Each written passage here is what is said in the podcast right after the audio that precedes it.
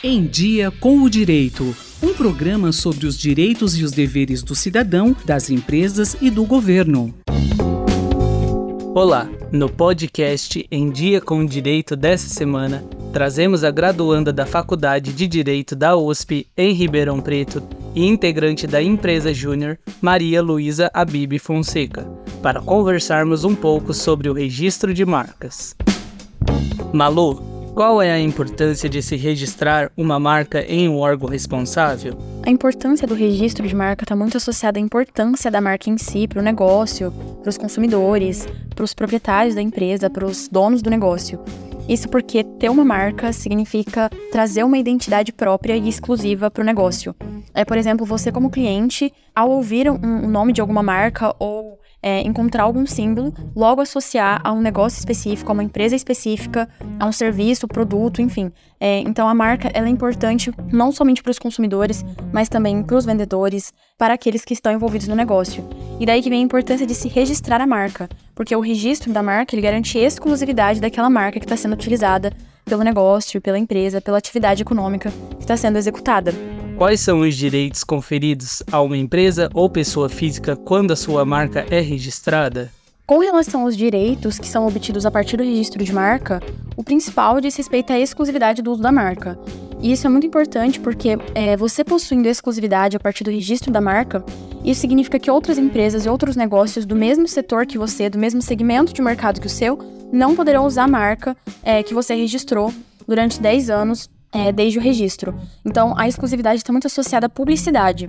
Se você registrar sua marca e outra pessoa usar a sua marca, existe a possibilidade de você, lembrando que tem que ser no mesmo segmento de mercado, você pode ajuizar uma ação, tanto na área civil quanto na área penal, para que essa pessoa deixe de utilizar a sua marca, sofra penalidades previstas e, para, dependendo, pagar indenizações pelos danos sofridos.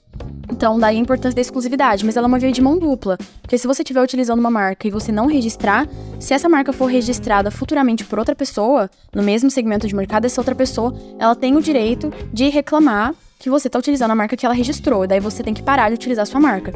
Isso é muito ruim, porque quebra a fidelidade dos consumidores, que sempre associaram a marca aos seus produtos, também porque quebra a credibilidade que o negócio tem diante do mercado e de outras empresas. Então, tomar cuidado com isso e vamos registrar a marca, né? Quais são as penalidades previstas para o uso indevido de uma marca registrada? Acho que antes de falar sobre as penalidades aplicáveis ao uso indevido da marca, vale fazer um parêntese sobre o que é o uso indevido da marca. É, configura o uso indevido de uma marca quando você copia, imita, quando você comete plágio ou reproduz uma marca que já existe, lembrando que precisa ser no mesmo segmento de mercado. Ou seja, se existe uma loja de roupa, eu tenho uma loja de roupa com o nome é, Roupas Femininas da Malu. Isso significa que uma outra loja de roupa não pode ter o mesmo nome que a minha, se esse nome for registrado. É loja de roupas da Malu. Então é nesse sentido de segmento de mesmo segmento de mercado. E aí, já entendendo o que seria esse uso indevido da marca, as penalidades aplicáveis, elas envolvem desde pena de detenção, a multa. Isso também pode ser acumulado às outras penalidades, como pagamento de indenização é, pelos danos causados. E esses danos podem, inclusive, ser danos morais. Acabamos de ouvir o Em Dia com Direito dessa semana.